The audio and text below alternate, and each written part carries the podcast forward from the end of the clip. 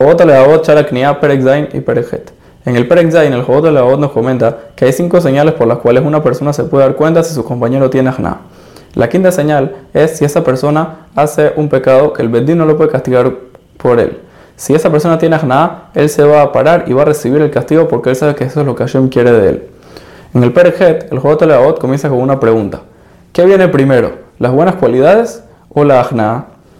Dice el Jobot Leavot que la base del trabajo Hashem es recibir sobre nosotros todas las cualidades que tiene un esclavo con respecto a su dueño, que el dueño sea Hashem.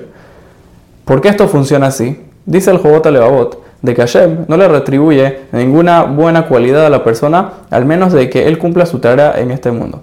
Y no existe cumplir su tarea en este mundo si la persona no recibe sobre él el trabajo Hashem. Tampoco existe recibir el trabajo de Hashem si no ponemos a Hashem dueño sobre nosotros.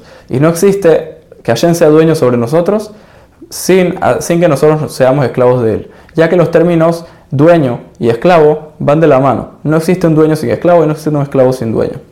Para una persona poder ser, ser esclavo de Hashem, debe recibir sobre él la mitad de la ajna, del subyugo. Vemos de aquí de que lo primero, la primera base del trabajo Hashem es subirse a Hashem y volverse esclavo de él. Hay una pregunta muy interesante que hacen los Balea Muser. ¿Cómo puede ser de que, aquí nos vienen y nos dicen de que nosotros tenemos que ser esclavos de Hashem?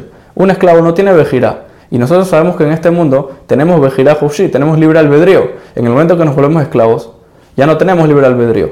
Responden los Balea Musar que la persona debe, debe, debe elegir hacer el bien. Debe elegir no tener vejira.